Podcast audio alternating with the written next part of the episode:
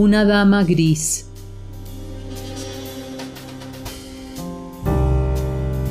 Ella estaba en la puerta de salida de artistas de la Casa de la Ópera del Kennedy Center en Washington.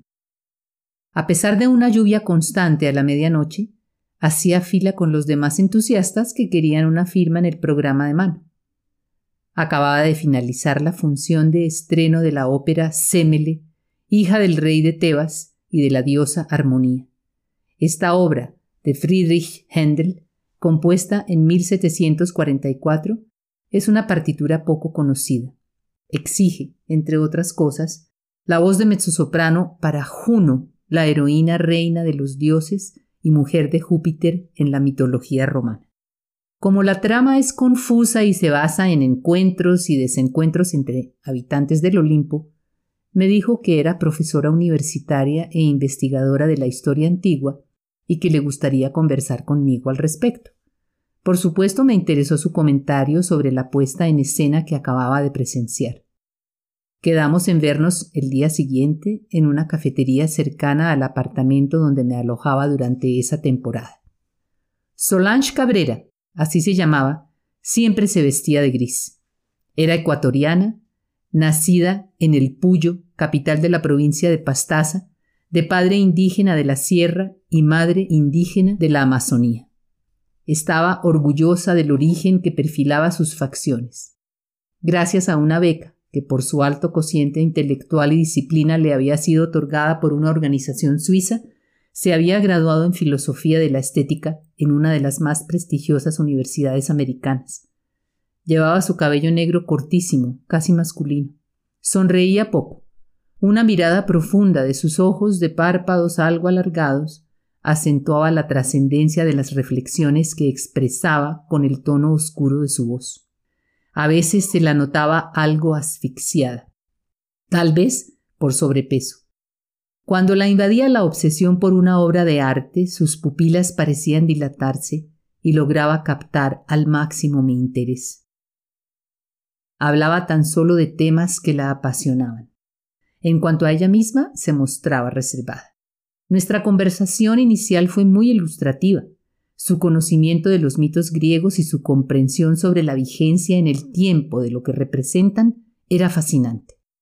Me pareció una mujer culta, que sosegaba su ánimo con la contemplación de la belleza, de personalidad avasalladora y sabias conclusiones sobre las realidades de la historia, de la política y de los fanatismos que afectan a la sociedad. Le gustaba esperarme de vez en cuando a la salida de la puerta de artistas de los distintos teatros en que actuaba. Me saludaba entusiasmada y al día siguiente de la función nos encontrábamos en algún lugar agradable, no solo para comentarla, lo que hacía con gran pericia, sino para conversar sobre otras áreas de investigación que la ocupaban en ese momento. Su fidelidad como admiradora de la ópera y mi respeto por su manera de ver la vida y el arte motivaron la comunicación que sostuvimos por casi cinco años durante las temporadas líricas en las que yo tenía un papel protagónico. Era una pensadora comprometida con los dramas de esta época y analizaba a fondo los sucesos del acontecer diario. Hilando desde el pasado, tejía con sus reflexiones un porvenir sin esperanza. Carecía por completo de optimismo. Para ella, el final de los tiempos ya estaba por llegar y era inviable rescatarnos de una catástrofe. Poseedora de una sensibilidad lírica, su única tabla de salvación ante el apocalipsis que auguraba era precisamente el arte. No porque este fuera su oficio, sino porque su talento de observadora y la fascinación por la belleza la llevaba a indagar a profundidad en cualquier campo de expresión estética lograba involucrarse al punto de que el objeto de arte que la deslumbraba, o su creador, o su intérprete, se volvían en Solange Cabrera una sólida unidad con visos obsesivos. Al principio su pensamiento era difícil de seguir y sofocante. Le costaba separarse de sus profundas apreciaciones filosóficas. En sus concepciones estéticas no germinaban conclusiones simples, pero en cuanto llegaba a ellas y lograba manifestarlas verbalmente o por escrito, las eliminaba de su pensamiento y pasaba a otros temas. Al referirse a la Mona Lisa de Leonardo da Vinci, obra suprema del Renacimiento de principios de 1500, decía que la había logrado habitar por algún tiempo. Durante su permanencia en París, iba cada día al Museo del Louvre, llenaba sus horas frente a esta pintura, atenta por completo a sus detalles, hasta percibirla a fondo, sentir sus manos, sus ojos, sus cabellos, entrar en su piel y haber entendido por fin su misteriosa y eterna sonrisa. Una comprensión imposible de expresar en palabras. La seducción de la Gioconda era, según ella, el silencio en que caía cuando se la quería revelar. Sin embargo, agregó convencida, brindaba consuelo y amor mientras se la observaba, como si fuera la sonrisa y la mirada de una madre. Durante otro de nuestros encuentros me convencí aún más de la lucidez y los abismos de Solange Cabrera. Fue extraño lo que le inspiró la ópera italiana La Sonámbula de Vincenzo Bellini, compuesta en 1831, en la que intrigas amorosas, con sueños y alucinaciones llenan de confusión la vida de Amina, una joven campesina suiza. Se refirió a un interrogante que tenía sin resolver y que me pareció bastante enrevesado.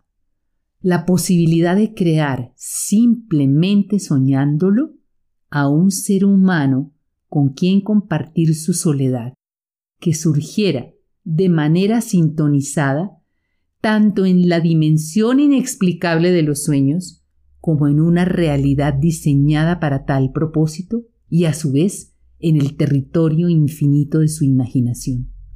Solange Cabrera pensaba que ese encuentro entre lo soñado, la realidad y la imaginación le sería posible si lograba romper con el esquema racional que la enmarcaba dentro de la lógica de un pensamiento consciente para trascender al inconsciente, ese gran espacio desconocido y fascinante. Le comenté que en eso había un principio de blasfemia, pues intentaba aproximarse a un juego creativo que pertenece tan solo al dominio de lo divino. Sus especulaciones tenían siempre algo de enigmático y yo las escuchaba con atención. Vio por primera vez la ópera Roberto de Veró de Gaetano Donizetti, estrenada en 1837, en la que Isabel de Inglaterra es el personaje protagónico interpretado por una de las sopranos más dotadas del momento, Katia Ricciarelli. Me había correspondido el papel de Sara de Nottingham, rival amorosa de la reina.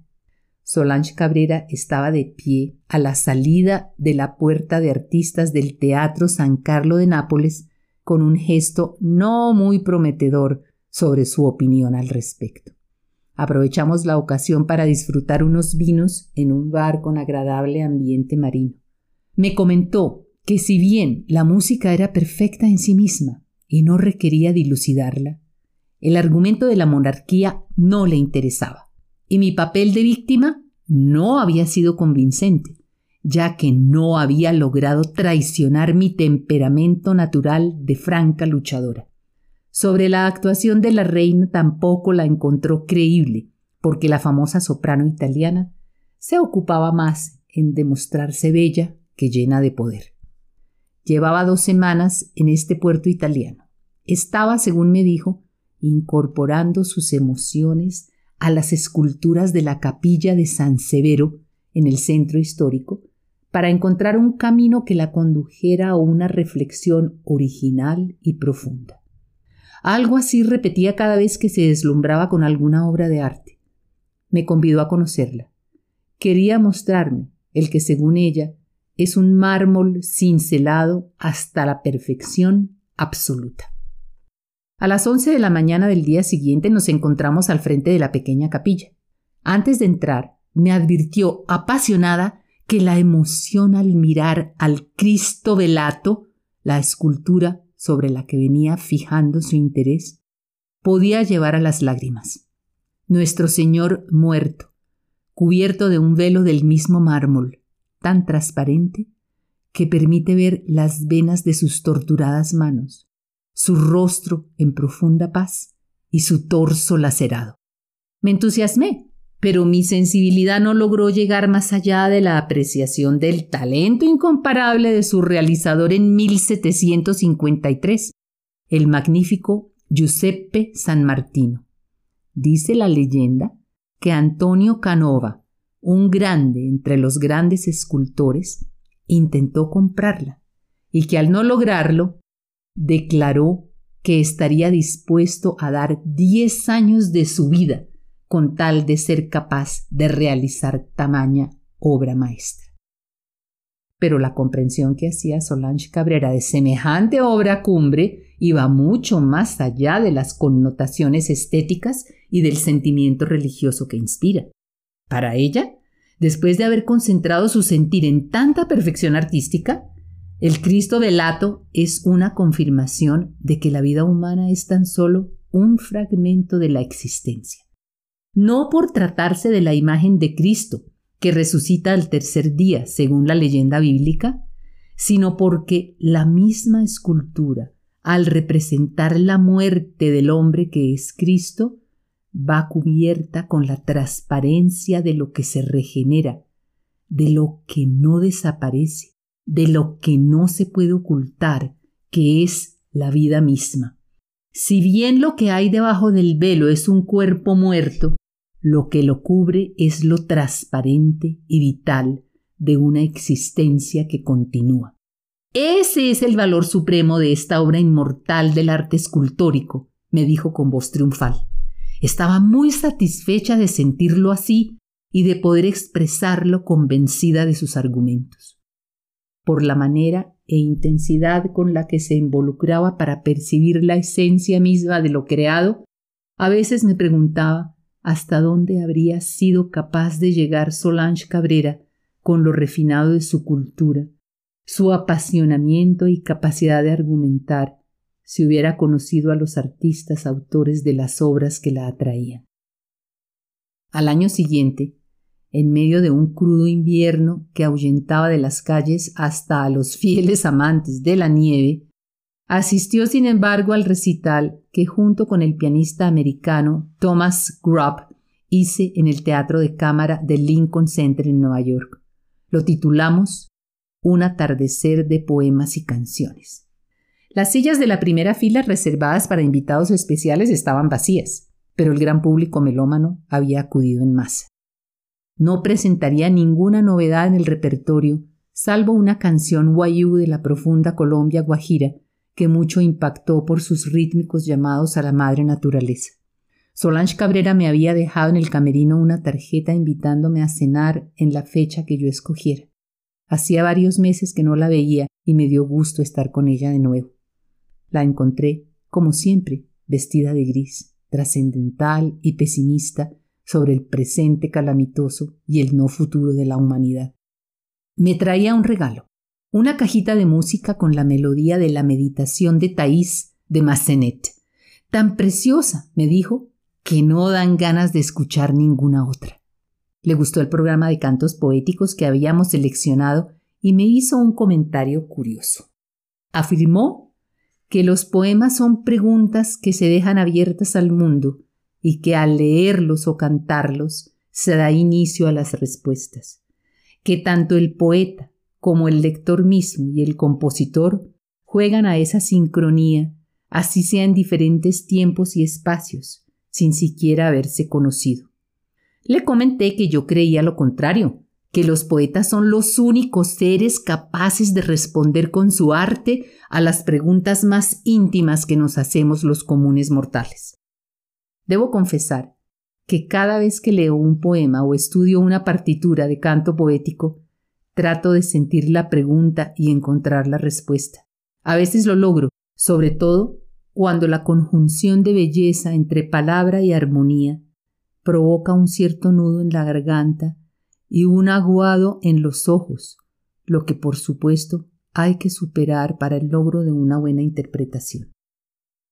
Alguna vez Solange Cabrera me había contado que estaba empeñada en comprender a fondo la obra de Carl Jung el médico suizo psiquiatra y psicólogo que propuso la teoría del inconsciente colectivo, complementaria a la del inconsciente individual planteado por su colega Sigmund Freud.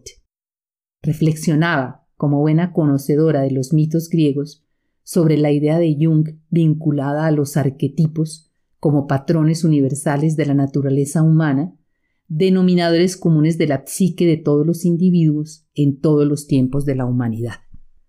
Como no sé nada sobre la ciencia del psicoanálisis, la escuchaba con fascinación. Los personajes de las óperas que represento se acercan a la noción junguiana del arquetipo. Hay inocentes, héroes, cuidadores, huérfanos, rebeldes, exploradores, amantes, creadores, comediantes, sabios, magos y gobernantes. Con esas características de la personalidad y sus contrastes, se relacionan por lo general los seres que viven en los libretos líricos y literarios. Sobre este apasionante tema seguimos conversando durante varios de nuestros encuentros subsiguientes. Notaba a Solange Cabrera cada vez más inmersa en el estudio del inconsciente colectivo. Analizaba cada uno de los personajes que circulan por el escenario de las distintas óperas a las que asistía. Buscaba la coherencia entre el decir armónico y melódico y el decir literario del respectivo personaje. Según la tipificación junguiana que ella misma diagnosticaba, sus comentarios eran muy acertados. Tomé por costumbre estudiar con ella desde esa perspectiva a las protagonistas que tenía el compromiso de representar en escena. Solange Cabrera disfrutaba tanto como yo de nuestros diálogos, hasta que en una ocasión sucedió lo que no ha debido suceder, que la llevó a decidir, muy a mi pesar, no verme nunca más. Si ella hubiera querido, yo no habría tenido ningún reparo en continuar nuestros intermitentes encuentros, pero no tuve más alternativa que la de respetar por completo su decisión. Ese día había bebido algunas copas extras de vino espumoso. Celebraba de antemano mi llegada al restaurante en el que acordamos encontrarnos el éxito de la presentación matinal en Stuttgart de la ópera La Cenicienta de Gioacchino Rossini. Basada en la fábula infantil del mismo nombre, yo había cantado el difícil papel de Angelina, la inocente abusada por la madrastra y sus hijas. Ambas habíamos estudiado a fondo el argumento de este cuento de hadas, y ella lo sabía analizar desde la perspectiva psicoanalítica tanto como yo desde la musical.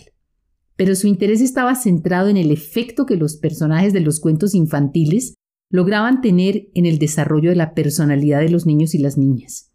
A través de los tiempos, desde que esta fábula escrita en 1697 por Charles Perrault se había convertido en arquetípica, comentaba Solange, el inconsciente infantil se ha visto marcado por la inocencia, el abandono y la orfandad de la protagonista, el príncipe héroe que la rescata, la sabiduría de la hada madrina, la hipocresía de su madrastra, la malevolencia de sus hermanas y tantas otras emblemáticas referencias a las categorías clasificadas por Jung. El aporte que desde la literatura se hace al espíritu de los infantes con la caracterización de los protagonistas se mantiene hasta llegar a la mayoría de edad. Esa era la conclusión a la que había llegado Solange Cabrera con sus análisis y reflexiones. Tenía preparados ensayos escritos en los que incluso argumentaba fenómenos de identificación compulsiva en casos de desarrollo inmaduro de la personalidad de individuos adultos. Como siempre, la escuchaba atenta, sin atreverme a contradecir en un tema tan especializado. Salvo intermitentes chubascos en esa cálida y húmeda tarde de verano, todo estaba tranquilo en ese momento. Disfrutábamos de unas salchichas de ternera con mostaza y rosti, una combinación típica de papas asadas a fuego lento con sal, abundante pimienta y cebolla. La conversación fluía y era tan enriquecedora como siempre. Jamás hubiera sospechado que este sería el último de nuestros encuentros. Nunca supe si fue por el efecto de la champaña o porque lo había decidido de antemano. Se quedó mirándome, con una intensidad que antes no le había notado. Todos estamos hechos de distintos retazos, como decía Montaño, pero tú eres la prueba viviente de que en este mundo caben instantes de felicidad, me dijo de pronto. Empezó a enunciar cualidades de mi carácter que por modestia no me atrevo a repetir, así como defectos a los que tampoco hago referencia, pero que encontré acertados. Solange Cabrera conocía mis sueños y desvelos, mis inseguridades y certezas. Sentí, por lo precisas que eran sus palabras, que sabía más de mí de lo que yo misma pudiera conocer. ¿A dónde habían ido a parar mis secretos más secretos? Incluso se atrevía a opinar sobre lo más sagrado de mi vida interior. Manteniendo su mirada de fuego sobre mí, me tomó una mano, acarició mis dedos y se inclinó desde su silla para besarla. Afirmó que estaba al borde de llegar a perderse dentro de mi esencia pura, pero que aún no lograba descifrar el misterio que se instalaba desde una partitura en mis dos cuerdas vocales. De manera suplicante me pidió que incorporara mis emociones a las suyas. Fue en ese instante cuando me di cuenta de que se había fascinado conmigo de la misma manera como lo hacía con los objetos de arte que penetraba hasta quedar satisfecha con sus apreciaciones estéticas. Decidí hablarle con sinceridad. Intentando no herirla, frené sus palabras de inmediato. Con suavidad solté mi mano de su caricia. Afirmé la gran riqueza que encontraba en nuestra amistad. Le dije que el amor por el hombre con quien había decidido compartir mi vida era inquebrantable, que la notaba confundida, que yo era un sujeto y no un objeto de arte para ser diseccionado. Por último, le sugerí que debía para su propio bienestar reconducir sus sentimientos. Inclinó la cabeza. Se quedó por unos instantes como si la enmudeciera la melancolía. Volteó su rostro hacia la ventana y de repente, agarrándose al decoro, murmuró Tendré que aprender a eliminarte de mi pensamiento. Las nubes se habían tornado oscuras y pesadas. Los peatones transitaban amparándose bajo paraguas multicolores de una incipiente llovizna que pronto se convertiría en torrencial aguacero. Se levantó de la mesa, se puso su gabardina gris, atravesó con enérgico paso el restaurante y salió por la puerta giratoria. La vi alejarse entre la multitud.